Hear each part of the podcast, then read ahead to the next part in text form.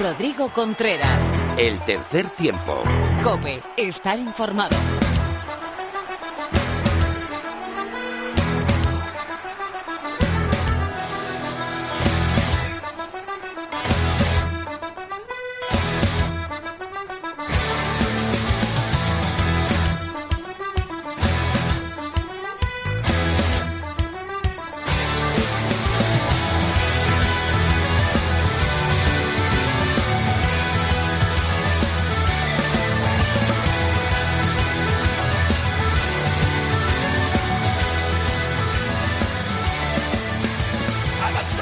Hola, ¿cómo estás? ¿Qué tal? Encantado de volver a saludarte por séptima temporada consecutiva desde los micrófonos ovales del tercer tiempo de la cadena Cope.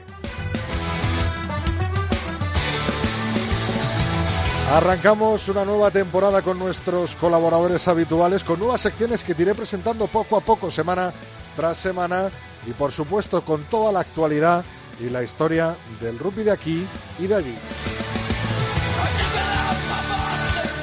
Este es el programa 212 del tercer tiempo, arrancando la temporada 7 con invitados muy especiales, tres rupiers en la órbita del actual campeón de la Copa del Rey. Este mismo fin de semana, el Lexus Alcobenda Rugby se, se programó campeón por segunda vez, revalidando su título conseguido en la temporada pasada. Estará con nosotros Jaime Nava, Juan Tinoco, que acaban de lanzar un libro, y Mati Cabrera, el capitán del Lexus Alcobenda Rugby.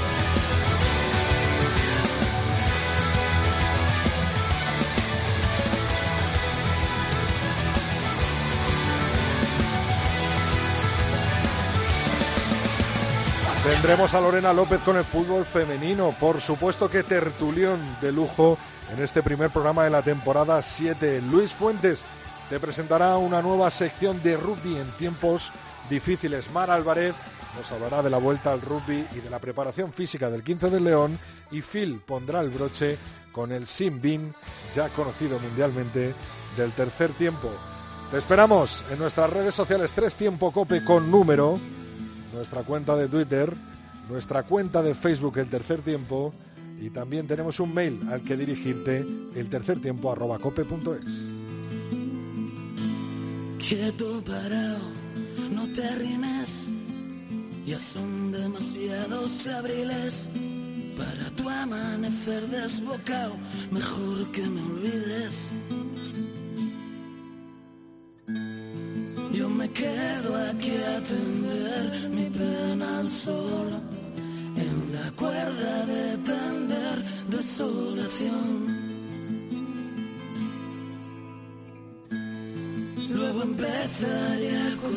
Bueno, pues eh, malas noticias. Eh, hemos comenzado esta semana sabiendo que la decisión de Rugby Europe de anular los partidos del 15 de las Leonas ante Rusia y Países Bajos de los próximos dos fines de semana.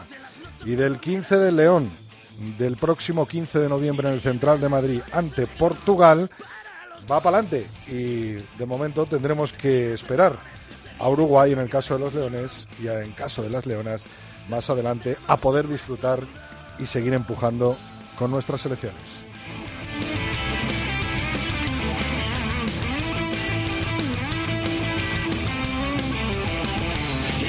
Pero también hay más actualidad y este fin de semana vuelve, esperemos, crucemos los dedos, eh, la División de Honor, jornada 1 Ampordicia, Alto Energía Independiente Rugby Club, Silvestre en Salvador, Ubu Colina Clinic, Barça Rugby, Unión Esportiva Samboyana, Ciencias Universidad, Pablo Olavide, Quesos Entre Pinares, Lexus Alcobenda Rugby Guecho y el Cisneros espera rival Les Abelles o Hernani que ocuparán la plaza de Pazco Rugby tras su renuncia.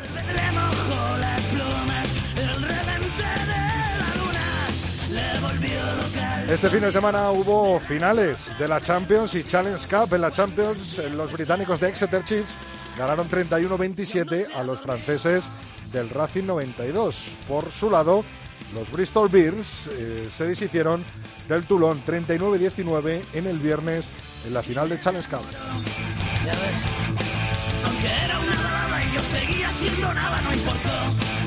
Nos vamos hasta el top 14 francés. Mucha diferencia de partidos jugados. Esta Toulousain es el primero con 5 jugados y 18 puntos. Le sigue el equipo de La Rochelle, el Star Rochelle, con 14 puntos en 4 partidos, los mismos puntos que el Po, pero en 5 partidos.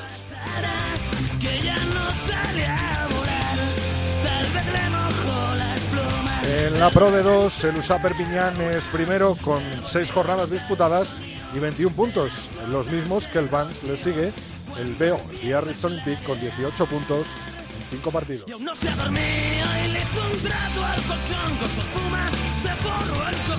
Y nos vamos hasta la Guinness Pro 14 en la conferencia A. El Leicester es primero con 2 jornadas y 10 puntos, seguido del Ulster con 9 puntos también en 2 jornadas. En la conferencia B, Cardiff Blues lidera la tabla con 9 puntos en 2 jornadas y les siguen los irlandeses del Munster con 8 puntos.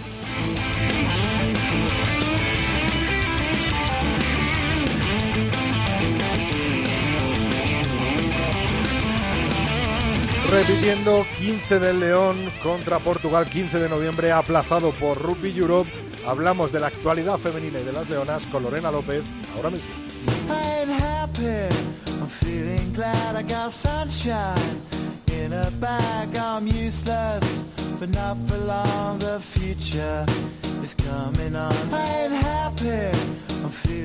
Lorena López, ¿cuánto tiempo sin hablar a través de los micrófonos? Por el teléfono sí, pero por este método no, ¿eh? Qué alegría, ¿eh? Qué alegría escucharte por aquí. Que no es que me alegre de escucharte por teléfono, pero por aquí siempre da un poco, un poco más de energía. Más de gustillo, ¿no? Eh, bueno, noticia bombazo de Rugby Europe. Al iniciar esta semana, esos dos partidos de Elche que estaban programados para las Leonas se aplazan, ¿no? Sí, es agridulce porque teníamos marcado el 24 y el 31 de octubre en el calendario porque supuestamente las chicas, las leonas de 15 se iban a enfrentar a Rusia y a Países Bajos, pero como tú dices, el Rugby ha decidido aplazar esos partidos y conforme está la situación entendemos que tienen motivos más que de sobra, así que hay que planteárselo pues como no sé, una tregua para seguir trabajando, un momento para, para seguir empujando esa melee, porque vamos, ya te digo yo que llevan las chicas trabajando mucho tiempo, con muchas ganas, y llevan eh, muchísimo tiempo puesto en, en el calendario, en rojísimo, ese Nueva Zelanda 2021, ese campeonato del mundo. Pero bueno, se ve que ese, como todo es un poco incierto, esto también, así que nada, habrá que mantener la ilusión y seguir para adelante. Tampoco nos queda mucho más. Eso es, tendremos que esperar a que, bueno, esos dos partidos, primeros partidos de la fase clasificatoria al Mundial de Nueva Zelanda 2021 lleguen, lleguen con victoria y, por supuesto, podamos celebrarlo aquí en el tercer tiempo. Pero no es la única actualidad de rugby femenino, ya que las leonas del Seven de Pedro de Matías también están trabajando, ¿no, Lorena? Sí, las chicas de Pedro de Matías estuvieron convocadas del 1 al 13 de octubre en Valladolid y además me encanta porque sabes que Pedro de Matías lo llevamos informando que últimamente eh, ha estado trabajando en equipo en un equipo nuevo con gente muy joven que por joven no significa que no tenga talento al contrario y sigue en esa línea. De hecho de las 25 convocadas solo cuatro contaban con CAPS que fueron Uri Barriutieta, Ingrid Algar, Paula Requena y Carla Rodríguez. Así que me imagino que les ha venido, entre comillas, bien este parón para seguir trabajando en ese equipazo, en formar a gente nueva, en crear esa conexión que hace falta entre jugadoras y sobre todo en Seven y conocerse y sentirse en el campo. Así que eh, pues eso, les tocará seguir trabajando. De momento las fechas son un poco inciertas, pero me imagino que las ganas son muchas. Como todo, ¿no? Las fechas inciertas. Básicamente. Porque aquí hay que ir segundo a segundo, ya no día a día, segundo a segundo. Eh, como estaremos esperando la división de honor femenina, la Liga Iberdrola, ¿no? Pues sí, porque oficialmente hay calendario a falta del sorteo. Eh, supuestamente la primera jornada, si todo va como parece, será el 12 y el 13 de diciembre, que por cierto, Rodi, es mi cumpleaños, así que si sale bien va a ser un regalazo. Y eso, el formato va a ser ida y vuelta con semis y final. Aunque ya te digo, hay que ir viendo, no solo, a ver, hay que ir viendo cómo van las chicas del 15, de las Leonas, las de Seven. Imagino que también mirarán mucho a los chicos, que al final es la competición más cercana y más parecida, para ver si se puede realizar o no. Pero vamos, cruzamos los dedos, eh, le rezamos a quien haga falta y le ponemos velas a quien haga falta para que vuelva el rugby ya con seguridad, pero que hay muchas ganas de que vuelva. Bueno, pues repetimos, partido de los Leones 15 de noviembre contra Portugal suspendido, partido de las Leonas ante Rusia 24 de octubre suspendido en Elche y el 31 ante Países Bajos suspendido también eh, por Rugby Europe. Lorena, hablamos el martes que viene. Hasta el martes que viene, Rodri, a ver si tenemos mejores noticias la semana que viene. Eso es, espero que las traigas. Un abrazo. Un abrazo, chao.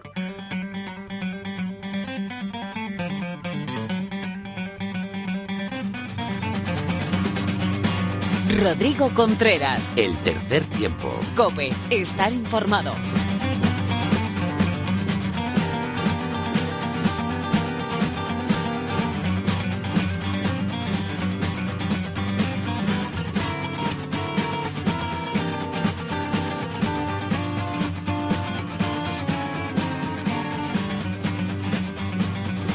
Bueno, pues con el sonido pucelano recibimos al campeón de Copa, que no es de Valladolid, sino de Madrid, de Alcobendas precisamente, y revalida el título. Estamos con su capitán, Mati Cabrera. Muy buenas, enhorabuena, bienvenido al tercer tiempo de la cadena Cope, Mati. Buenas tardes.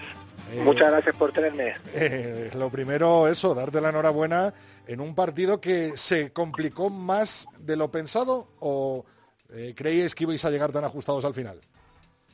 No, creíamos siempre que iba a ser un, pa- un partido ajustado. Desde luego, en un momento pensamos que eh, yo creo en, en tener una. eh, en separarnos tanto del Salvador como el primer tiempo. Y el segundo simplemente fue lo que esperábamos, ajustado. Eh, ¿Qué pasó? ¿Qué pasó en ese segundo tiempo, Mati? Porque tras un primer tiempo muy bueno y, y con mucha seguridad, es verdad que, que El Salvador apretó el acelerador hasta quedarse a tan solo tres puntos vuestros, ¿no? Así es. eh, yo creo que ellos la segunda parte reaccionaron. Nosotros perdimos un poquito de protagonismo y fue el momento de apretar un poquito los dientes y alcanzó el tiempo. Así que eh, salió para nosotros. Eso fue lo bueno.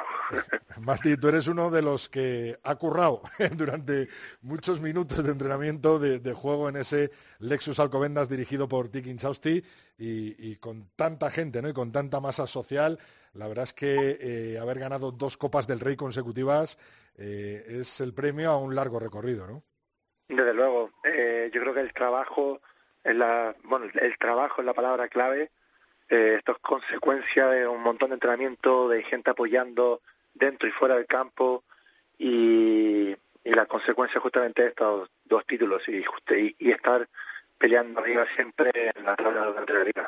Eh, Mati, yo creo que esa es la palabra exactamente que define a un segunda línea, trabajo.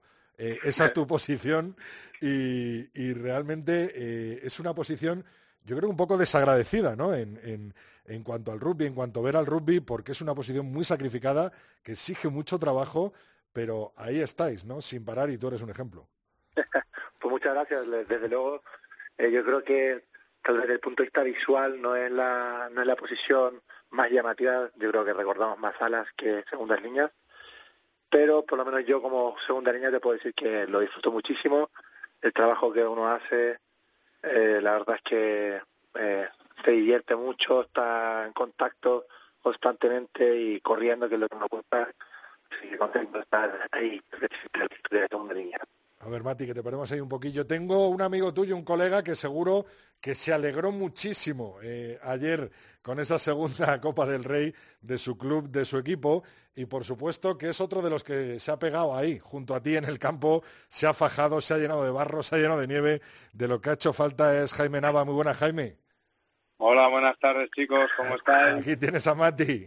Hola. Mati, bravo. Gracias. Vamos. Eh, Jaime, me imagino que con muchos nervios ayer viendo el partido, ¿no? Sí, bueno, con nervios, pero siempre, siempre porque, porque bueno, cuando, cuando llegan las grandes citas, cuando llegan las finales, ahí es cuando, cuando realmente te, pues bueno, pues eh, te estás jugando mucho, como ha dicho Mati, ¿no? Mucho trabajo, ¿no? Mucho, muchas horas, mucha, mucha, mucha ilusión que has depositada y, que has depositado para, para ese momento, ¿no? Concreto pero pero también estaba tranquilo porque sabes que además eh, eh, tuve la oportunidad de charlar con Mati el día antes.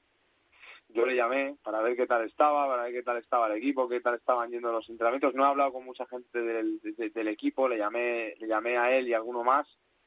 Y, y, le vi le vi muy seguro. Y, y, a mí me trasladaron mucha mucha seguridad un, un entrenamiento que pasé a verles la semana pasada y, y, estaba tranquilo porque porque yo sabía que se podía hacer y porque porque me parecen un gran equipo y se percibe desde fuera no me parece que tienen una plantilla muy bien formada y yo creo que ayer se vio un vimos una una una gran final. Es verdad que eh, a lo mejor no fue muy vistosa desde el punto de vista visual pero pero yo creo que vimos a dos equipos muy bien plantados y además le vi al, al Lexus Alcobendas Rugby le vi le vi con las ideas muy muy claras y, y con y muy maduro, un equipo muy maduro. Qué bueno. Oye, Mati, eh, tanto tú, eh, que lo has demostrado en el campo ayer mismo, eh, como Jaime, eh, con la selección española, como incluso Brad, eh, antes de en, en, temporadas anteriores, sois tres grandes capitanes. ¿Qué hay que tener para ser un gran capitán, Mati?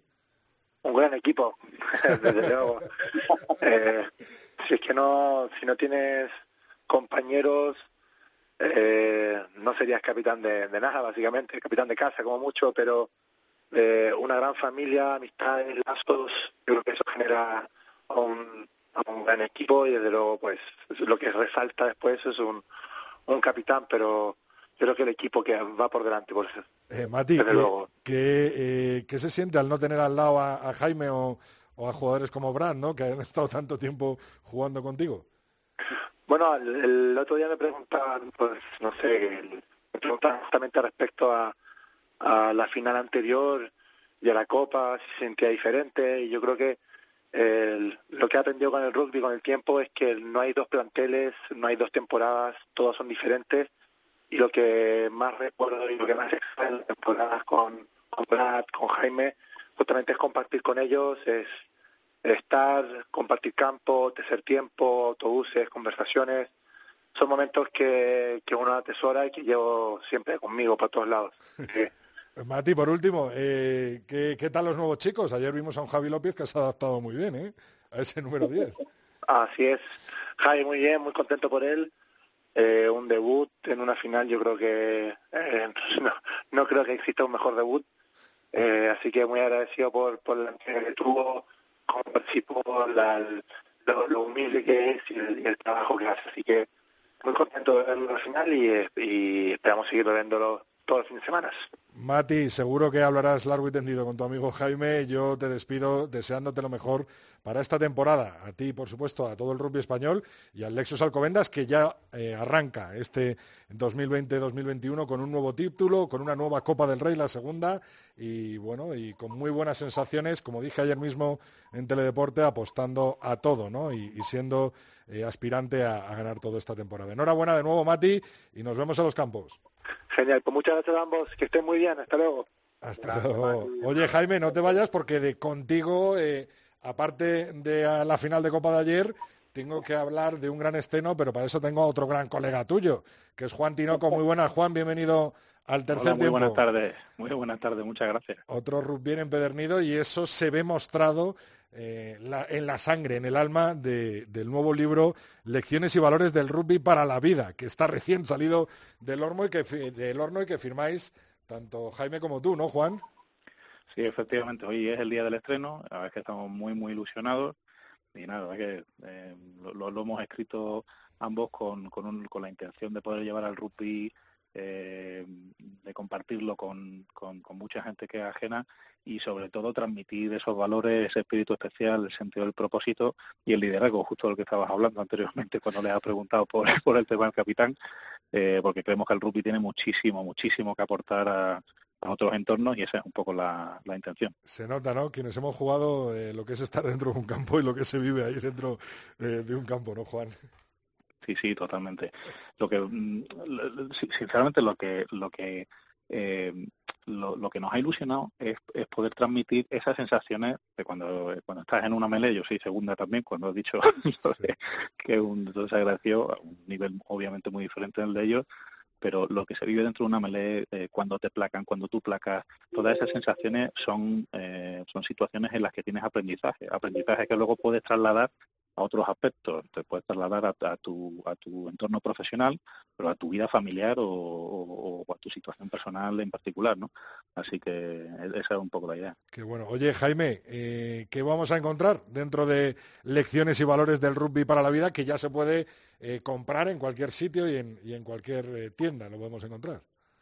Sí, bueno, todavía faltan algunos puntos de venta por confirmar, pero bueno, ahí sabemos que la editorial está haciendo un gran trabajo con las distribuidoras y bueno, esperemos llegar a cuanta más gente mejor. Ya no es, no, no, nuestra intención, la de Juan y mía, no, no, evidentemente no es ganar dinero con esto, no es enriquecernos, es simplemente nosotros ya nos sentimos ganadores con que este con que este proyecto haya visto haya visto la luz, que esté que esté disponible ya para, para el gran público con dos eh, con dos grandes objetivos, que, que el gran público sigue, que todos los públicos puedan seguir teniendo acceso a un deporte como el rugby.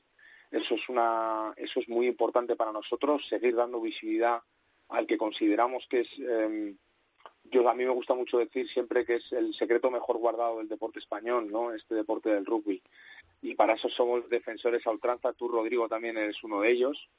Y, y sobre todo, es, para nosotros era muy importante saber transmitir todas esas vivencias que habéis comentado, tanto, tanto tú, Juan, como Rodrigo, como Matías, que nos acaba de dejar. Eh, todo lo que se vive dentro de un campo de rugby. ¿Por qué decimos que, que el rugby es ese deporte que tanto transmite a las personas? ¿no? O sea, creíamos desde un principio, tanto Juan como yo, que, el rugby es un vehículo, un vehículo para, para formar gente. No solo se forman deportistas en el rugby, se forman sobre todo personas. Yo así lo creo. Juan también es un defensor a ultranza de esto que, acabo de decir, seguro. Y, queríamos plasmar todo eso, ¿no? Es decir, todo, todo, todo eso que llevamos hablando años, los rugbyes, la gente del entorno de rugby, joder, qué, qué, qué gran entorno es este deporte nuestro que, que nos aporta tanto, ¿no? Para, para mejorar como personas. Pues todo eso hemos, hemos cogido una cubitera, una coctelera y hemos metido situaciones, reflexiones, conclusiones, diálogos, escenas y lo que queremos es llegar a la gente. No, también esto es un aviso un poco a, la gente para, para que entiendan, sobre todo la, la, gente del rugby, que, que no espere que esto sea un desarrollo técnico del deporte en sí, porque no lo van a encontrar.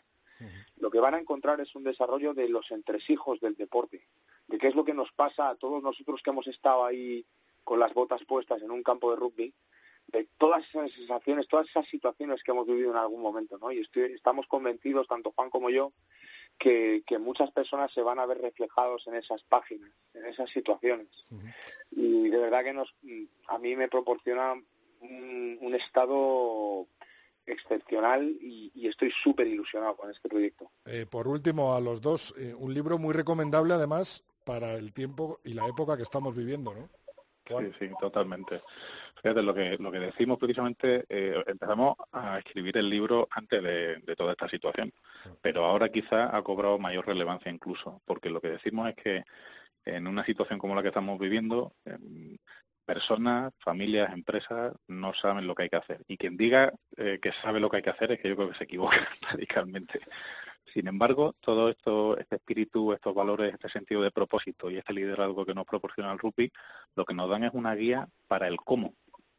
No sabemos qué hay que hacer, pero sin embargo, si actuamos conforme a ese espíritu, desde luego vamos a tener esa guía, esa, esa luz eh, y, ese, ese, entorno que nos va a, reducir ese elemento de incertidumbre totalmente.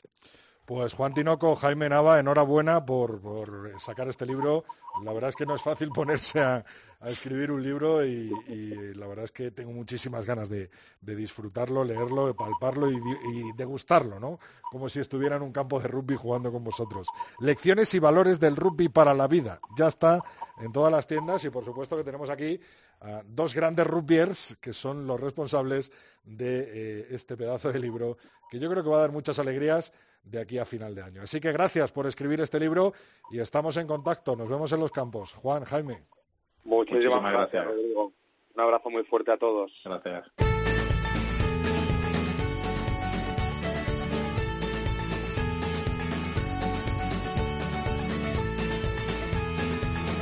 Rodrigo Contreras. El tercer tiempo. Cope, estar informado.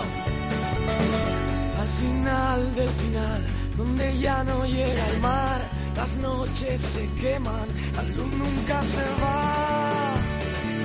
¿Cuándo vamos a parar?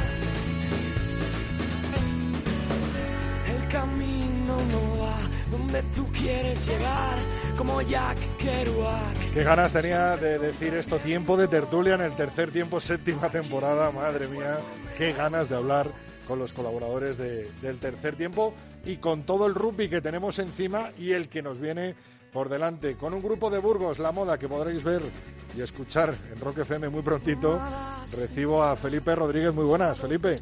Muy buenas, ¿cómo estáis? La maravillosa Orquesta del Alcohol, ¿te gusta el nombre, no? Bueno, el nombre no está mal. ¿Qué tal, qué tal en la final ayer? Ah, muy bien, lo pasamos fenomenal. La verdad que, aunque solo pudimos estar juntos en el partido, porque yo me lié por un lado, José por otro, pero, pero muy bien, eh, muy bien. Lo pasamos fenomenal y la verdad que reencontrarnos en un partido, aunque fuera en las condiciones que, que se jugó, me refiero al ambiente, al público, a lo que debería ser una final de la Copa del Rey, lo que terminó siendo, por todo el tema de la pandemia, la verdad que lo disfrutamos mucho. Referente del rugby, revista 22, eh, director editorial José Manuel Ibáñez. ¿Qué tal? Bienvenido al tercer tiempo. Hola Rodri, ¿qué tal? Pues bien, eh, partido ayer eh, que se complicó más de lo debido para Covendas, ¿no, Pepe? Bueno, eh, partido seote, ¿no? Un poco para el espectador, pero pero muy efectivo para, para Alcobendas. Yo creo que, que el guion que plantearon Tiki, Fernando y David eh, salió perfecto y, supieron eh, hacer que eh, impidieron jugar al Salvador más que nada, ¿no? Eh, eh, fueron usaron muy bien el pie, siempre campo contrario, presionar y a partir de ahí buscar los errores que la, la disciplina le costó le costó la final a, al Chami, ¿no? Pero bueno, un partido que, que luego hablando con, con Juan Carlos y, y con más y con más gente del Chami yo creo que, que llegó un poco pronto, ¿no? Una final ya después de tanto tiempo sin jugar, eh, pues de- desluce un poco, ¿no? El, pues yo creo que estos dos equipos tienen mucho más rugby del que del que mostraron ayer, pero bueno, yo me quedo con, con la vuelta de, del rugby, ¿no? Que es la, la gran noticia. Igual que, que volvemos hoy en el tercer tiempo, igual que volverá la revista en el mes de noviembre con la guía de la liga y, y otros reportajes, pues nos volvemos a poner en marcha, ¿no? Que es Buenas un poco entonces, buenas lo que todos lo, lo que todos queríamos eh, pues eh, ver escuchar leer y sobre todo eh, pues eso que el rugby vuelva vuelva vuelva a sentirse vivo Nos vamos al otro lado del Pisuerga. David García, Misiones Deportivas. Muy buenas, David. ¿Qué tal? Saludos, Óvale, Rodrigo, Felipe, Pepe. ¿Cómo lo viste? Ya había ganas eh, de, de volver a, a la COPE. ¿Cómo lo viste había. David? Eh, bueno, ya he hecho el análisis Pepe, así que si queréis hablamos de otra cosa. Como que si lo he hecho aposta lo de meterte detrás de Pepe. Digo, a ver qué Claro, es que no, pero dicho. tiene, tiene toda la razón, a todos los titulares, ¿no? Eh, demasiado temprano para un partido de la envergadura de, de lo que es una copa, no dejó de ser como un partido casi de pretemporada. El, el Salvador tuvo maneras y, y estuvo a puntito con esa última jugada que al final se le volvió rana, pero los, los, los errores por lo que le castigaron y por supuesto el acierto a palos del equipo madrileño, que estuvo soberbio, pues, eh, pues ese fue el análisis. Una pena verlo así, como decía Felipe, pero la buena noticia, como bien ha dicho Pepe, pues es la vuelta del rugby, así que ahora a trabajar y, y a ver la liga, a ver a ver qué pasa, a ver si tenemos muchos aplazados, si no tenemos aplazados, si, si se disputará de forma normalizada, que, que habrá público, no habrá público, la verdad es que como depende luego cada de- comunidad, cada ayuntamiento y etcétera, pues pues hay que vivir el día a día, así es la vida. Vamos día a día. De momento, empezando. Como buenos rockeros, Rodrigo. Efectivamente, David. Voy a darle la vuelta a la moneda a ver si Teto se moja más con el Chami. Compañero Teto, Miguel Ángel Torres, ¿qué tal?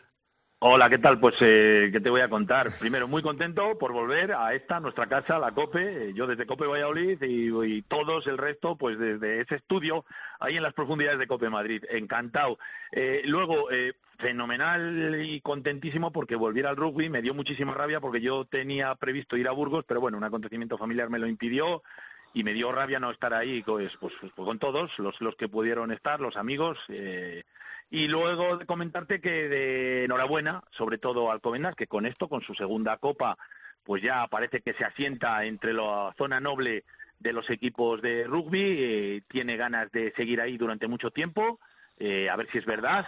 enhorabuena a Tiki, enhorabuena a todos los de Alcobendas que lo hicieron fantásticamente bien, pero por otra parte tengo que decir que muchísimo ánimo al Chami, yo me esperaba un Chami peor, a lo largo del partido esperaba que el Chami, nuestro Chami, se iba a hundir y que va.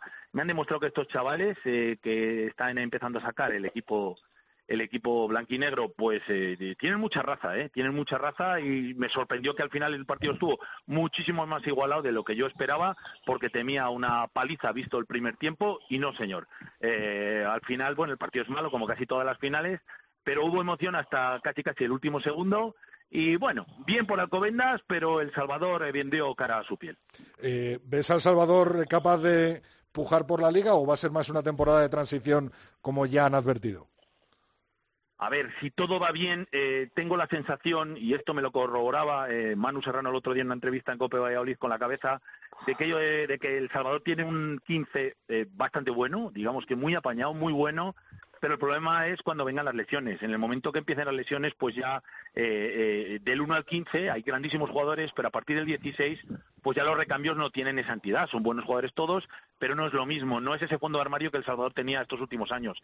Entiendo que va a ser complicado porque las lesiones llegarán a todos, eh, los problemas, las bajas, y El Salvador, pues este año yo creo que tiene que estar ahí para estar entre los cuatro primeros, eso sí, pero se me antoja que va a ser difícil que esté para luchar por el primer puesto.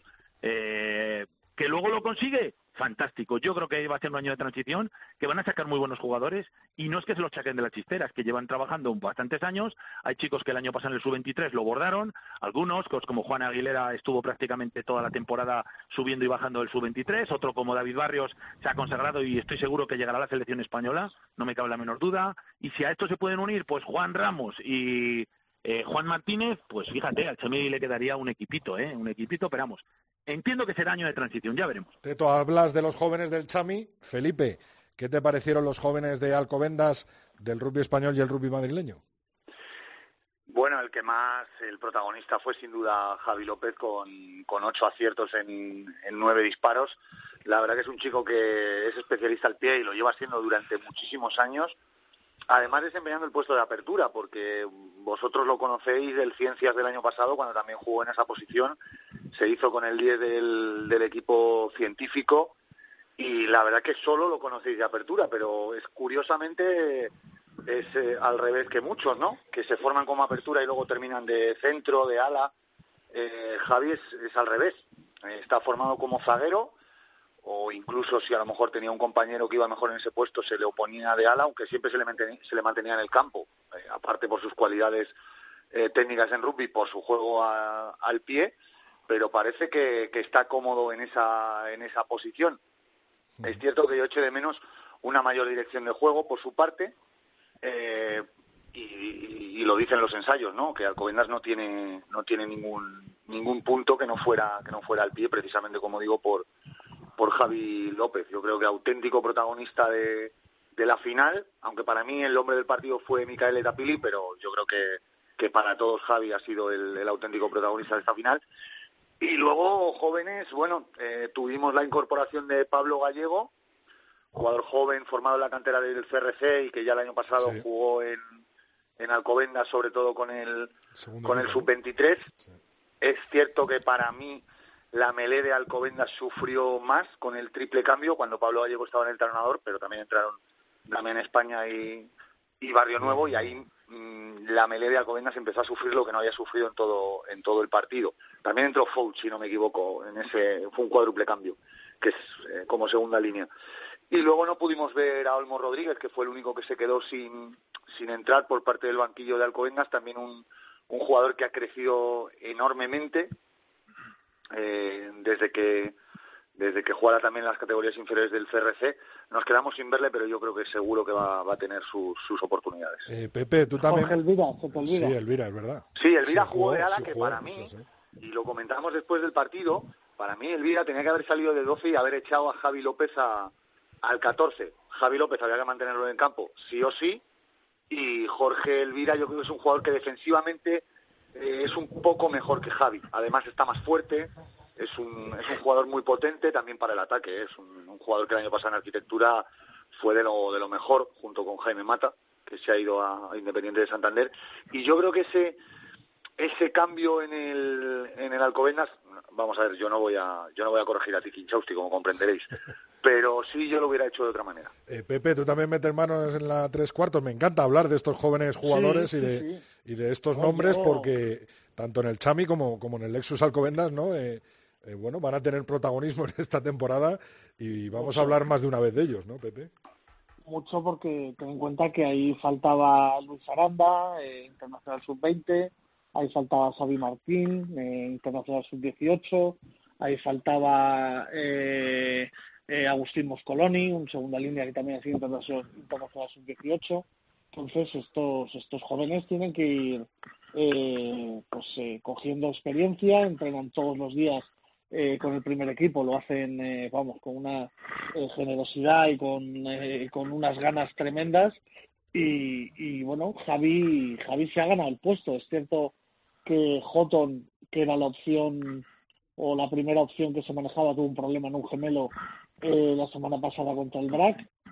Pero, pero Javi López eh, viene entrenando comiéndose el campo. Entonces, además, la final eh, cumplió a rajatabla el, el, el, plan de, el plan de juego, ¿no? O sea, eh, si os fijáis, eh, Valerio y Richard tienen muy pocos balones porque es Javi López el que usa el pie, son Mana o Javi López los que usan el pie para ir a buscar campo contrario, ¿no? Luego cuando entra eh, y, y, va al 12 Javi López, lo que se busca un poco es, es eso, ¿no? El tener eh, siempre dos, dos tíos con juego eh, profundo al pie que, que vuelva al Salvador a, alejarle de, zonas calientes, ¿no? Eh, y al final, bueno, salió, salió bien, Javi solo tuvo un fallo a palos, la verdad es que, estamos muy contentos con, su rendimiento.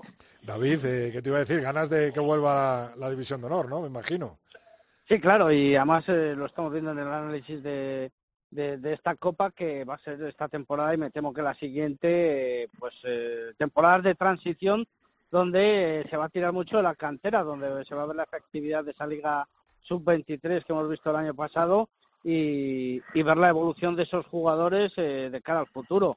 Es un esfuerzo que tienen que hacer lógicamente por, por una disminución en los presupuestos, quieras que no, nos obliga la situación y yo creo que el año que viene todavía eh, será más duro eh, económicamente para, para los clubes, pero eh, la apuesta está ahí y, y, los equipos, los 15, pues se mermarán a la hora de los cambios, pues como vemos en El Salvador o como, vamos a ver en, en, diferentes equipos. La verdad es que se acercan tiempos convulsos, pero en los que hay que ir viendo poco a poco el trabajo y, y ver cómo resurge pues esta rugby nacional y ver la inversión de los clubes en esas canteras, ¿no? Ver dónde realmente existe un proyecto de futuro en cada uno de los clubes de, la geografía española, ¿no? Y por cierto, antes que se me olvide, felicitar también al Club Burgalés, tanto a las Pingüinas como al Colina Clinic por la organización, casi in extremis en, de, esa Copa del Rey, que bueno, si no me equivoco, pues dentro de las circunstancias, pues salió todo perfectamente. Eso te iba a decir, David, tú que eres muy pro Ubu Colina Clinic, eh, me imagino el partido marcado el del Chami contra, contra el Burgos, ¿no? En la primera jornada. Sí, sí, sí, además eh, derby castellano-leonés, eh, televisado en la televisión regional, así que bueno, como, como el partido de la Copa, al final estamos ya acostumbrados, incluso en circunstancias normales, donde hay una pretemporada más o menos establecida y ya se juegan de diferentes partidos, que los dos, tres primeros partidos de la liga son casi de pretemporada también, donde muchos equipos se están acoplando a nuevos sistemas, a nuevos jugadores. Eh, la técnica no es, no es muy buena, entre comillas, se cometen muchos errores no forzados. Entonces, bueno, yo creo que al final, pues eh, ese partido será eh, igual, de la misma manera, ¿no? De cara a, potenciar el resto de la liga y a ir trabajando, pues, cada uno de los agentes de, del 15 que, que desarrolle cada equipo. Pero pero sí que es cierto que, un derby siempre apetece eh, y bueno, pues vamos a ver las circunstancias de Pepe Rojo. Pepe Rojo es un campo que, a todos los eh, eh, clubes españoles pues llama la atención, que, se le tiene respeto, pero vamos a ver sin público o, con el mínimo de público, porque no lo sabemos, vamos a ver qué influencia tiene. bueno, si alguien no se ha enterado, el Vasco Rugby renunció a esa plaza en mm. División de Honor. Parece que Hernani y Les Abelles se jugarán esa plaza en el próximo domingo 25. ¿A quién veis de los dos jugando en la División de Honor, Teto? Pues hombre, a mí me cuesta mucho pensar que en un partido, además sin preparar, porque esto no se lo esperaba nadie, eh, me cuesta mucho pensar que Hernani eh, se deje mojar la oreja por Les Abelles. Hernani es un equipo que sabemos que se agarra al campo de una manera increíble prácticamente el año pasado estuvo a punto otra vez de conseguir la machada de no descender, así estaba todos los años y sabemos que cuando incluso juega promociones por el no descenso o por o por por, evitar ese descenso eh, se lo ha hecho pasar realmente mal a los equipos con los que ha competido. Entonces, eh, yo apuesto por Hernani como favorito. Es verdad que conozco menos a Les Abelles, a los valencianos, pero sin duda la experiencia que tiene Hernani, que es un bloque muy consolidado, eh, me hace creer que van a ser superiores. Bueno, vamos a ir cerrando. Hablaremos de, por supuesto, esos partidos de España en Uruguay, largo y tendido las próximas dos tertulias. Eh, Felipe, ¿alguna sorpresa eh, para esta división de honor? Eh, los de arriba los tienes claros. ¿Crees que alguien que dé la sorpresa se puede meter entre los seis primeros? Sí, yo este año voy a apostar por el Independiente. creo que, que ha fichado, ha fichado bien y acaba de anunciar a, dos jugadores eh, que son Nicolás Walker, que es un, es un jugador argentino que viene de jugar con, con Argentina 15, ha sido Pumita, es un segunda línea que creo que con su calidad no, no hay muchos, por lo menos de su edad, ¿eh? en la división de honor. O sea que nos quedamos con Independiente, ¿no? De sorpresa. Sí, sí, para mí de sorpresa. Y luego Aaron Forrest, que es, un, es una apertura inglés que ya sabes que esta gente es una incógnita, ¿eh? Su club es de la cuarta división inglesa, pero esta gente sabes que es una incógnita, porque están tan bien formados los nueve y los dieces ingleses que a lo mejor viene si está a otro nivel, o a lo mejor no, ¿me entiendes? Pero, pero desde luego si, si, si Forest da, un buen nivel, además de Jaime Mata, que, que yo creo que es un, un buen seguro en el 10 como jugador joven, eh, vamos a tener un Independiente sorpresivo este año, sí. Pepe, eh, ¿sorpresa y Les Abelles o Hernani? Bueno, el playoff de ascenso no, no lo tengo claro. Eh, la lógica me, llevaría a pensar en, en, Hernani, ¿no? Por experiencia y por, por como, como ha dicho David, cómo se maneja en, en esas tierras pantanosas, ¿no? Es uno de los equipos que mejor sabe competir cuando tiene el todo o nada en juego, ¿no? Pero eh, no, no, he, no he visto todas. Sé que ganó 40-0 a Guecho en un amistoso, pero no, no, no, no sé, no sé nada, absolutamente nada. No, no, no, no me atrevo a pronunciarme eh, sobre quién podría ser favorito. Eh, de Les Abelles, eh, el año pasado tenía un bloque que llegaba muy bien a la fase de ascenso, pero pero bueno, vamos a ver, vamos a ver, no, no, me atrevo. Está claro que los de Socias echan el resto en esta semana, siete días de entrenamiento hasta llegar a. Sí, además, a, ver, me sorprende porque cuando saltó la noticia yo hablé con Jaén y le pregunté, pero vosotros, y mira, nosotros estamos preparando la fase de ascenso a División de Norbe, estamos pensando en División de Norbe, no vamos a organizar un partido de los de la fase de ascenso allí en Jaén y, y, no iban a, a, perder la cabeza en algo, pero bueno, les sabéis eh, si tiene la estructura, tiene el presupuesto y, las ideas claras, pues oye, eh, para adelante, ¿no? Eh, bienvenido sea, porque además creo que sería buena noticia que el rugby valenciano tuviese un, representante en la máxima competición. Respecto a, la sorpresa en, la liga, yo creo que el Chami va a estar bastante más arriba de lo que pensamos. ¿eh? Yo creo que estos jóvenes, cuando cojan progresión, van a, van a dar buen nivel y además estoy convencido de que tienen en la recámara dos, dos tíos en cuanto acabe Mitre 10 que cojan un avioncito y se vengan para pues España para, para pegar un buen...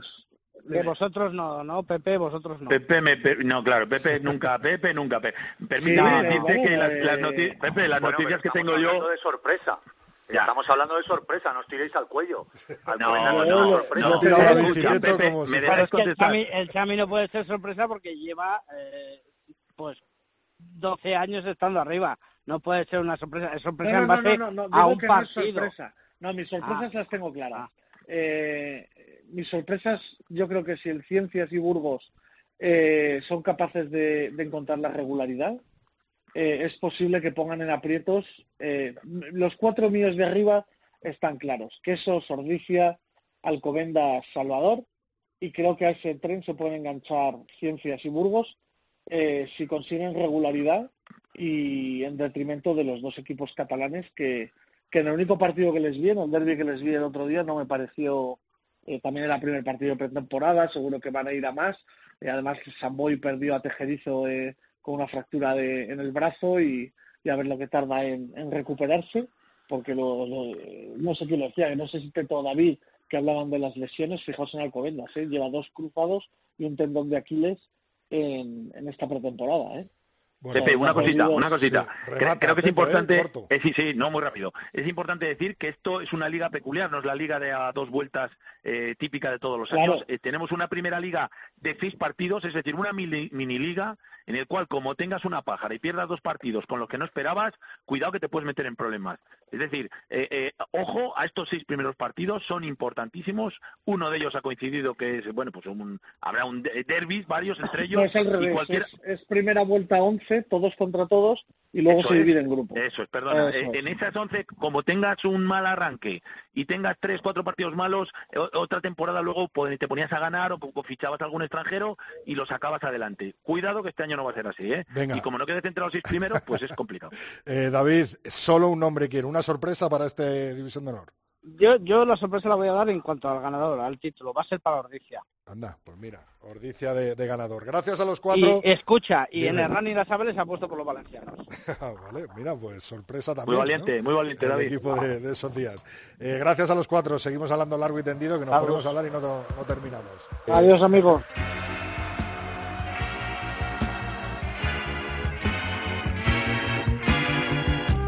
Rodrigo Contreras. El tercer tiempo. Cope, estar informado.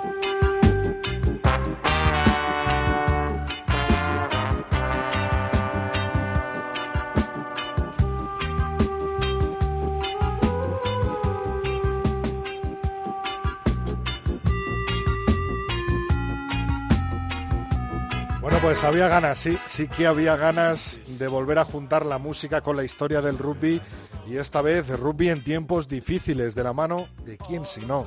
Una temporada más, Luis Fuentes. Lulo, muy buenas. Hola, Lulo. Para... ¿Me has puesto los specials? Hombre, hombre, claro, claro.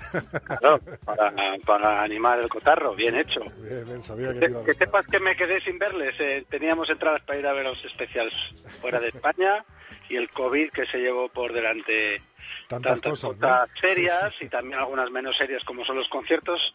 Eh, gracias a Dios los que no hemos tenido así unas situaciones especialmente duras, pues nos quejamos de estas de estas cosas que no tienen tanta importancia, ¿no? Al lado de los que lo están pasando peor. Suena un poco a lo mejor superficial, pero bueno, oye, también por intentar quitarle hierro al asunto, nos quedamos sin ver a los specials y nos quedamos sin, sin final de seis naciones y sin otras cosas. Eh, pero bueno, ha habido gente que lo ha tenido peor, con lo cual tenemos suerte. Así Sí, que por lo menos podemos hacer bromas sobre ello. Porque La verdad es que sí. Eh, la vuelta nos ha sentado bien, ¿eh? Copa del Rey, Bledisloe, eh, bueno, un montón de, de partidos Champions Cup, Challenge, eh, vaya fin de semana, ¿eh? Sí, sí, ha sido todo así bastante concentradito, había muchas ganas. Bueno, los neozelandeses sí han estado jugando tiempo, hemos estado viendo partidos, pero había ganas de ver aquí rugby por casa y la semana que viene se reanuda el Seis Naciones, ¿no? Que eso es, pues eso, nos pilló ahí en medio de la del torneo todo todo este eh, caos de las de cerrar eh, estadios, ciudades, casas. A mí ya sabes que de los ultimitos que yo estuve en Italia justo el partido contra Escocia, que es el último que se jugó allí, y a partir de ahí ya todo lo que era movimiento de aficionados italianos, españoles y demás empezó a ver como un tema de alto riesgo y ahí nos quedamos, con lo cual, bueno, ahora ya semana que viene ya retomamos el final de este torneo, luego ya vienen los los test matches de otoño con un formato nuevo y ya hemos tenido rugby esta semana, o sea que había muchas ganas y la verdad es que viene bien para para evadirse un poco de la, de la que está cayendo, que sí, no es pequeña. La verdad es que del rugby que nos venía del hemisferio sur, de, de sí. empezó unas semanas antes, ese rugby francés, rugby inglés también, pero teníamos ganas de, de un poco de, de, aquí, de echar el balón a rodar en, en nuestro país y, y, bueno, y sentirlo. Y yo por lo menos la final de, de Champions pude verla con una pinta en la mano, aquí enfrente de los estudios de la COPE, en un irlandés muy famoso que hay aquí en Madrid. Y, bueno, al final, la, final de Copa, pues eh, pudimos y tuvimos la suerte de que no pasara nada y hacerla en Teledeporte, pero, pero como bien decías, esto sigue, vuelve el Seis Naciones y no se suspendía un partido desde 2012, ¿no? No, y aparte yo no sé si lo recordaré, bueno, los que estaban ahí delante lo recordarían, un partido un Irlanda-Francia por todo lo alto que se jugaba en París, en Saint-Denis, que se estaba parte del, de uno de los fondos de la, del campo estaba congelado, entonces era peligroso para los jugadores.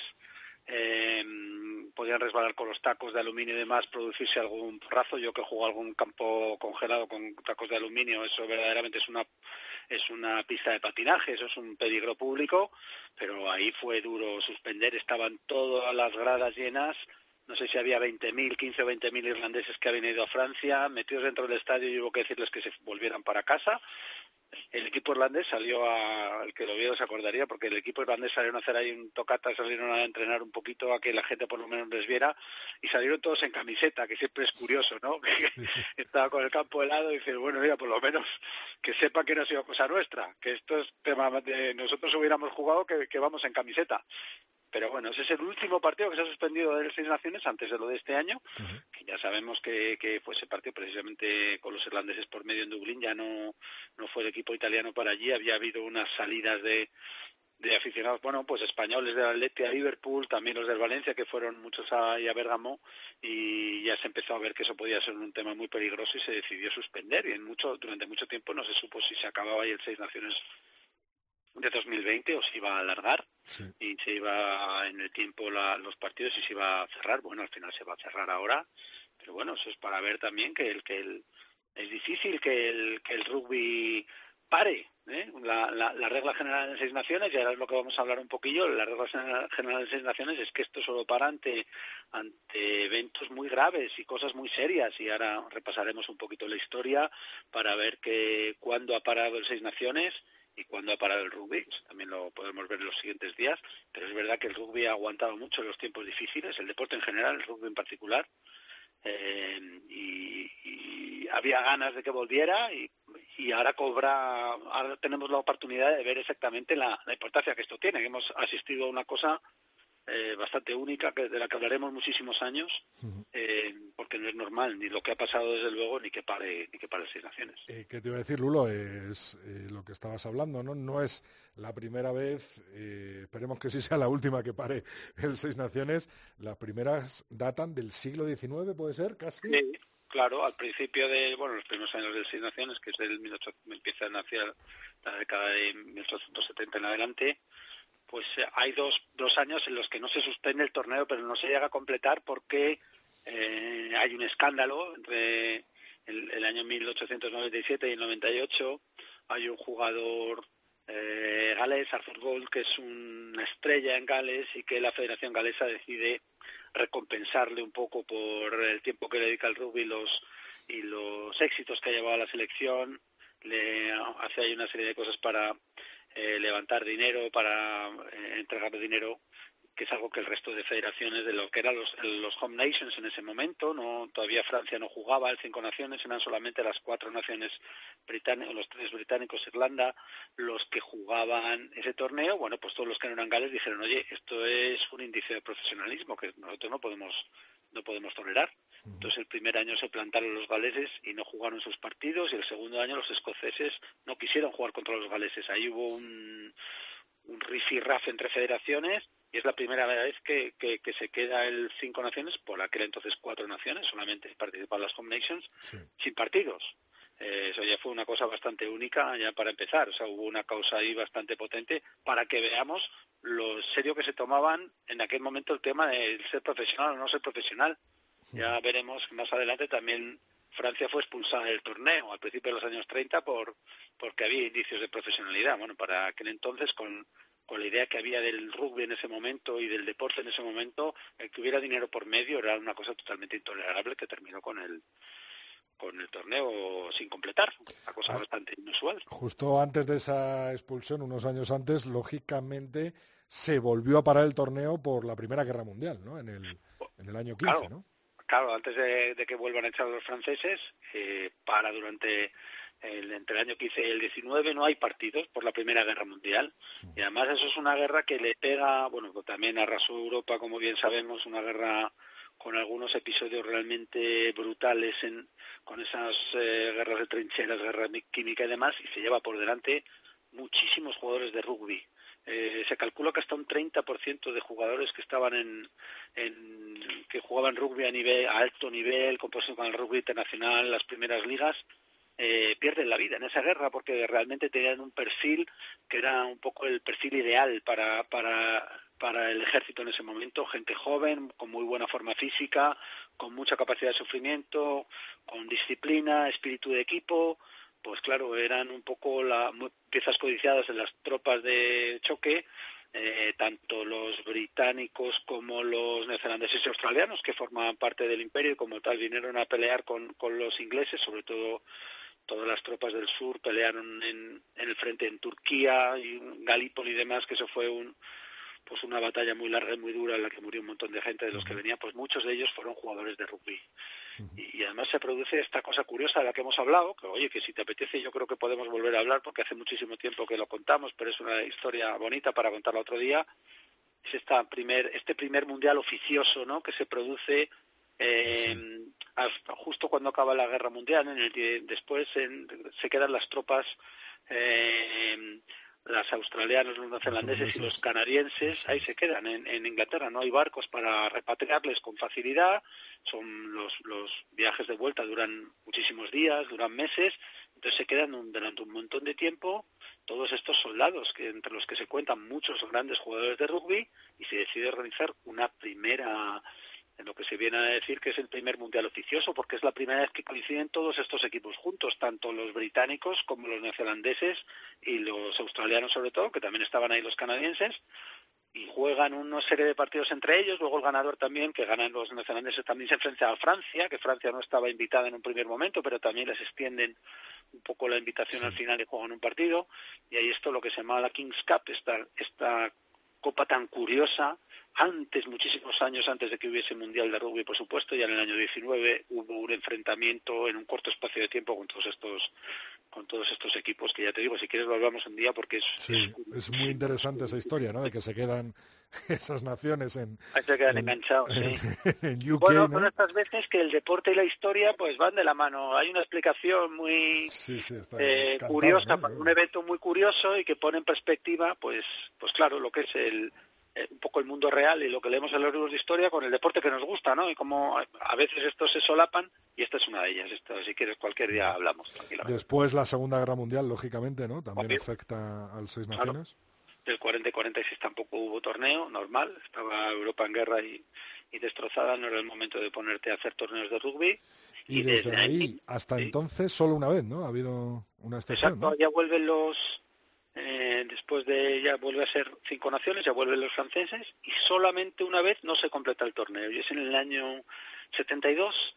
Eh, recordemos para los más viejos del lugar que es a principios de los, de los 70 y sobre todo el 72-73 son los años duros, duros de lo que se llama los travels, los disturbios casi prebélicos que hubo en el norte de en Irlanda del Norte entre unionistas e independentistas eh, o republicanos irlandeses eh, con el IRA provisional, los herederos del ejército que había conseguido la independencia en los años 20, eh, y todos los paramilitares unionistas, esos son años terribles en los que hay cifras prácticamente de frente de guerra en Belfast y en Derry durante dos años. Eh, el IRA con muchísima potencia para hacer atentados, mucho armamento y muchos atentados indiscriminados hace que los galeses y los escoceses no quieren ir a jugar a Dublín porque se temen que pueda haber un, un atentado a gran escala, aunque el, ejército, aunque parece que hay conversaciones para evitarlo y, y, el IRA parece que se compromete, no se fían y no se juegan esos dos partidos que tenía que jugar Irlanda en casa, tenía que jugar Irlanda en Dublín, como estaba el ambiente muy caldeado y estaba la cosa podía, por más que estuviera en control, ya sabemos que en estas situaciones basta que haya un tonto que haga una tontería más eh, y podía haber prendido una mecha de, un, de una tragedia realmente. Con lo cual ese torneo del 72 también tampoco se, se acaba, se, juega, pero no, y al final iban, creo que eran Irlanda y Gales, iban con todo ganado, habían ganado todo, pero claro, al no poder ni jugar entre ellos ni acabar, pues el torneo se queda, digamos, desierto, para que veamos la, la envergadura, digamos, de los de los eventos que han evitado que haya seis naciones, verdaderamente. Es un torneo de, de, ciento y pico años y que aguanta contra viento y marea. A nivel mundial y, de la sociedad que han influido, bueno, que han quedado en la historia de, la humanidad, ¿no? Y como va a quedar al final este eh, COVID, ¿no? Que nos ha dejado a medias con, con estas seis naciones, pero que en un par de semanas tenemos Super Saturday y, nuevo campeón pues sí, de seis naciones. A, eso, a ver esos tíos pinta en mano, como decías tú, que eso siempre es un, placer y intentar volver a la normalidad poco a poco, también hacer nosotros porque lo parezca, ¿no? Porque aquellos que, sobre todo que lo están pasando peor y que tengan la cabeza más más eh, con más eh, lío y con más presión, pues que puedan tener un rato ahí de respiro, pues para esto viene muy bien el rugby.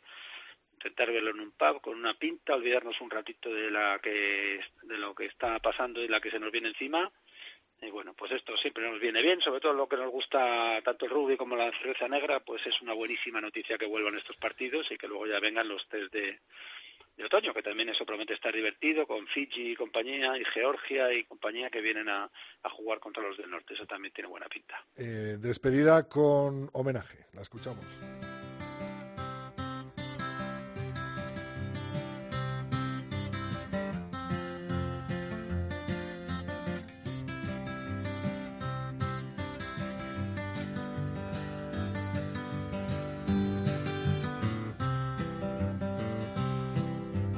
She don't like her eggs all runny.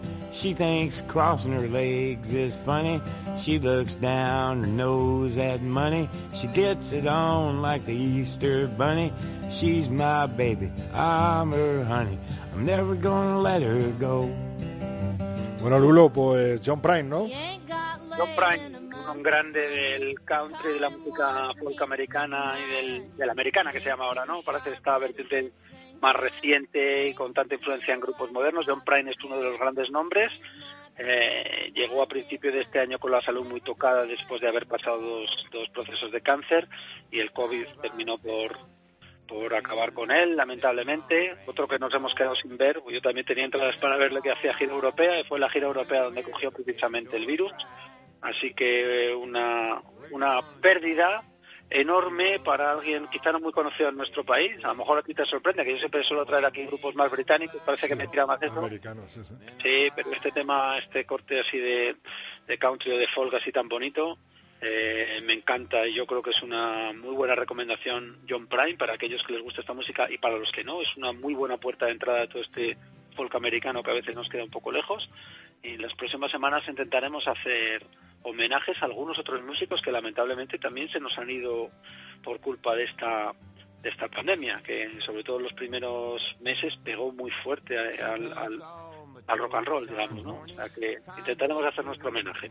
Pues sirva de homenaje y lo extendemos a todas las víctimas de, de este maldito coronavirus. Seguimos el martes que viene con este rugby en tiempos difíciles y con Luis Fuentes. Muchísimas gracias, Luis. Por supuesto, un abrazo.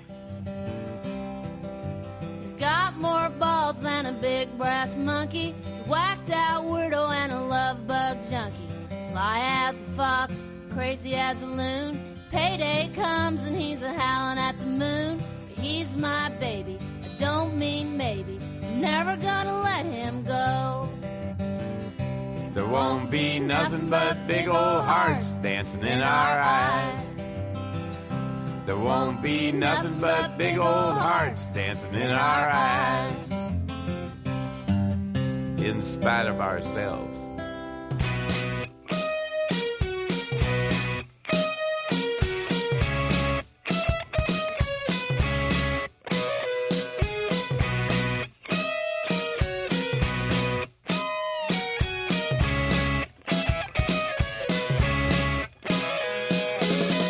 Bueno, pues vuelve el rugby a nuestro país. Por supuesto que vuelve el 15 del León a concentrarse ya esa ventana de noviembre donde se enfrentará en dos ocasiones contra Uruguay, allí, en el país al otro lado del charco, y contra Portugal, aquí en España. Y yo estaba deseando también volver a escuchar esta sintonía que significa que tenemos una temporada más con nosotros a Mar Álvarez. Muy buenas, Mar.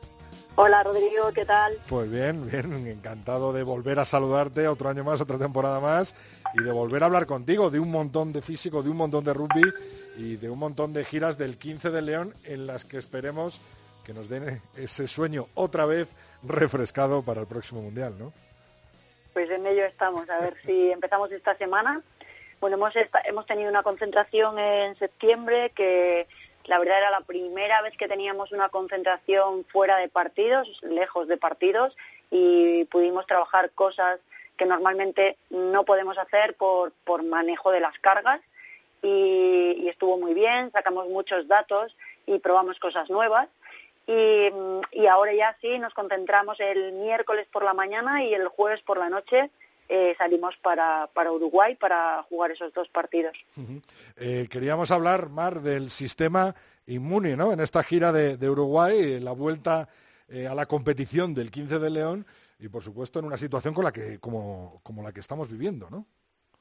Sí, normalmente eh, eh, siempre se siempre se estudia el, sistema inmune de los deportistas porque al estar sometidos a, situaciones de alta intensidad, pues corren el riesgo de mm, que todo todo el, organismo eh, se estrese y entonces esté más susceptible de coger infecciones.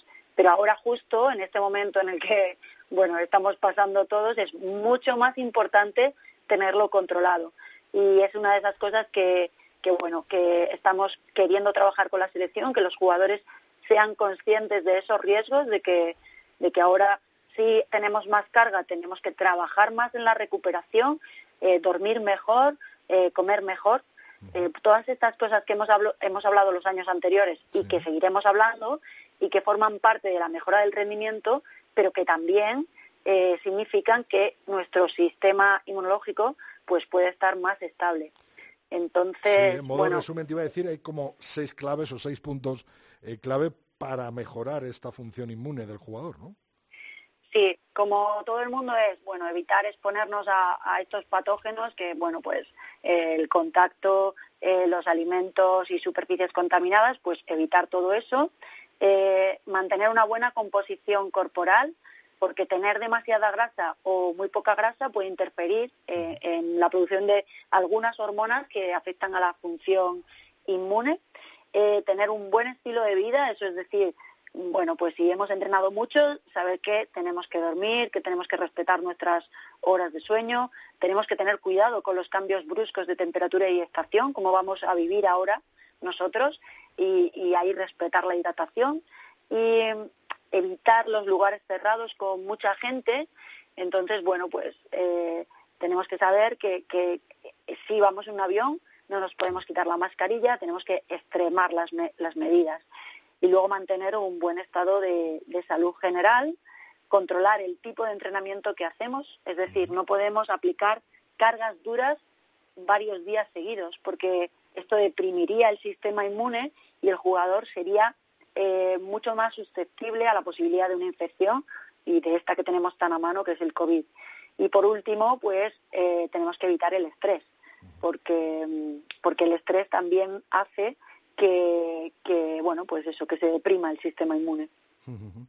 Eh, bueno, grandes claves para, para mejorar esta función inmune que además nos ha facilitado Mar y que vamos a subir a nuestra cuenta eh, de Twitter y, de Facebook para que todo el mundo pueda acceder a ellas y por lo menos cuidarse un poco más ¿no? en estos tiempos de COVID y en estos tiempos eh, complicados y difíciles para la, eh, para la práctica de cualquier deporte, pero también en especial ¿no? de nuestro deporte del rugby y ayudarnos a, cuidarnos un poquito y, a salir pronto de, de esta situación, ¿no, Mar? Exactamente, sí, sí. Oye, Mar, además se te presenta una temporada especial, ¿no? Eh, un, tanto, especial para ti, centrada en, tus proyectos de crecimiento personal y centrada en el 15, 15 del León y no vinculada a ningún club, ¿no? Eso es, bueno, vinculada emocionalmente voy a estar con, con El Salvador porque, bueno, tengo, he estado cinco años ahí, tengo muy buena relación, pero eh, voy a hacer otras cosas este año y bueno, me tendrán para lo que necesiten y si en algún momento puedo volver, pues eh, será increíble. pero bueno, este año voy a probar otras cosas y bueno, y más volcada con la selección si, si se puede y sobre todo es que pregunta mucha gente y va a preguntar y estoy convencido de ello, eh, finalmente van a ser cosas tuyas, no vas a estar con ningún otro club que no sea El Salvador, que, ya había algún rumor o que no sé qué, no, ¿no? No, no, no, voy, voy a estar solo con la selección y luego otros proyectos que tengo y no, no, no, no voy a estar con ningún otro club. bueno, Mar, pues te deseamos lo mejor, como siempre, por supuesto, cada martes aquí en el tercer tiempo, en esta séptima temporada te tendremos, te escucharemos el siguiente martes desde Uruguay para que nos cuentes la última hora del estado del 15 de León y, cómo vamos a afrontar esos partidos. Primero el domingo 1, si no me equivoco, y después el, viernes 6 del próximo mes de noviembre. Mar, un beso muy grande y un abrazo. Un abrazo, adiós.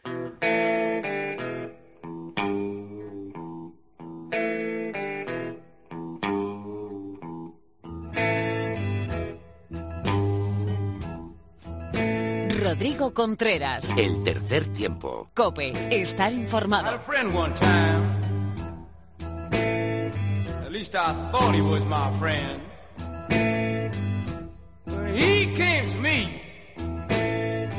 Said I ain't got no place to go.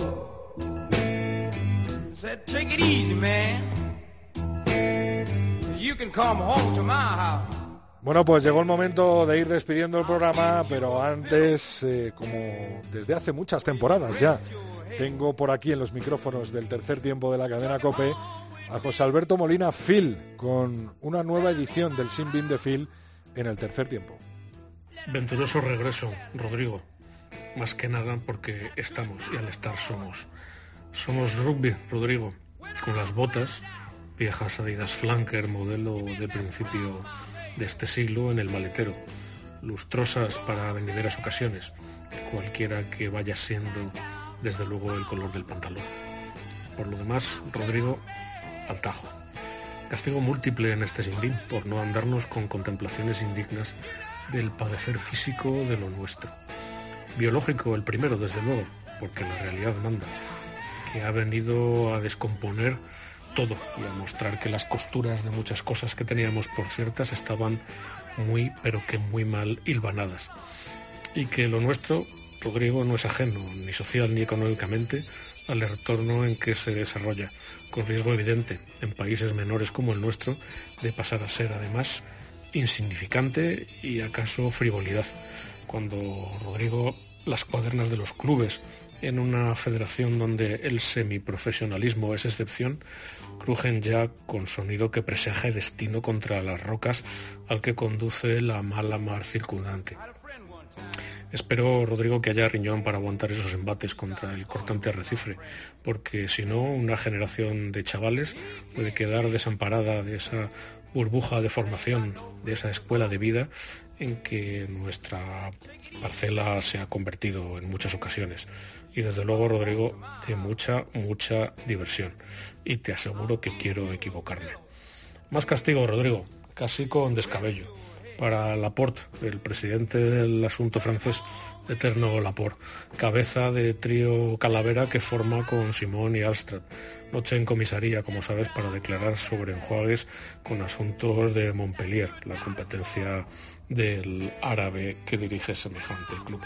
Non olet, decía Vespasiano, y adelanto la cita latina, respecto del dinero. Pues en el rugby francés Rodrigo empieza a oler, pero bastante mal. Además, venía Laporte de maniobrar durante la primavera pasada para frustrar la aventura de Pichot, el ingenuo Pichot casi, que propuso un plan para todos y al que el nuevo Lampedusa francés, con el placet de las naciones oligarcas, se ocupó de defenestrar. ¿Acaso por estos lares hemos visto cosa parecida? Parecida, digo, a la filosofía del príncipe de Salina, no a otra cosa. No te vayas a pensar. Y más, sin BIM para los partidos del hemisferio norte sin público y con sonido enlatado. Sin BIM para los que critican que haya clubes franquicia que hagan uso de armas que les distinguen. El rack, el pick and go, el touch small, por ejemplo, como principal argumento ofensivo. Si para lo demás ya tenemos la Mitre Cup, Rodrigo, y disfrutamos además del torneo de franquicias neozelandés del pasado verano. Sin bin, Rodrigo, para los diseños imposibles que convierten las zamarras en un concurso de ocurrencias expresionistas. Kokoska frente a Velázquez, Rodrigo. Y los clubhouses virtuales, entiendan la sinécdo que si quieren, en un puro baratillo. Y sin bin menor, si acaso, para Ioane, Rieco, a la centro de los All Blacks. Ya tendrían estos asegurada la Bledisloe si aquella imprudencia que les privó hace nueve días de una marca que bien pudo haber asegurado distancias insalvables para los Wallabies.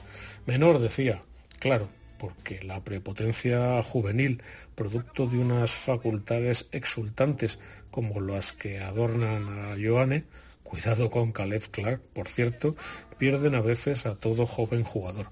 A cualquiera, y más con el prurito del exhibicionismo que lleva indeleblemente aparejado el deporte profesional. Nada que ver, sin embargo, con la contumacia, la reiteración, la multirreincidencia de tipos como los que siguieron a la estela de aquel magnífico jugador que pudo haber sido Aston, el protopayaso que prefirió el circo a la gloria. Dijo Rodrigo un Nobel español al que ya nadie lee, porque su lengua abrupta, incisiva y cristalina escandaliza más sobre el papel que cuando de vivo la pronunciaba, que el que aguanta gana. Sea, aguante nuestro rugby.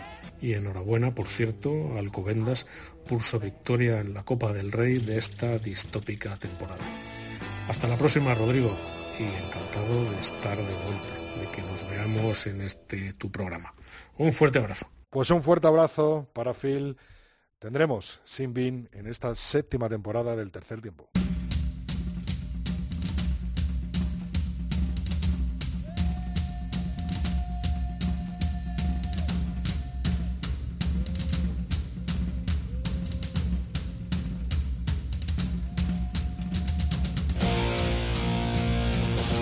Bueno, pues eh, va siendo hora de echar el cierre a este primer capítulo de nuestra séptima temporada programa 212 del tercer tiempo en la cadena Cope y con esa noticia que nos dejaba helados a principio de esta semana.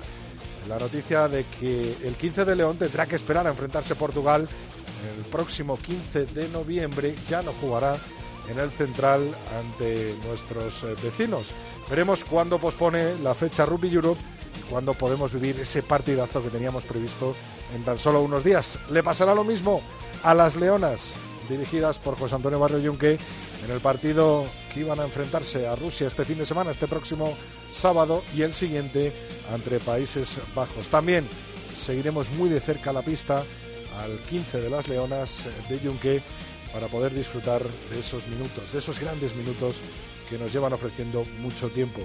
Con ello, te recuerdo nuestras redes sociales, estamos en contacto, hemos comenzado una nueva temporada y estamos aquí de nuevo en la cadena Cope. Tres Tiempo Cope con número en nuestra cuenta de Twitter, Tercer Tiempo Cope en nuestra cuenta de Facebook y el mail, el tercer tiempo arroba cope.es. Escríbeme, cuéntanos lo que quieras. Tú eres parte del tercer tiempo en estas siete temporadas ya que están en marcha desde hoy mismo. Nos vemos el martes que viene con mucho más rugby, mucho más oval y por supuesto mucha más actualidad aquí en la cadena Cope.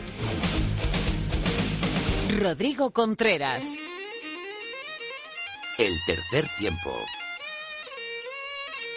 Cope. Estar informado.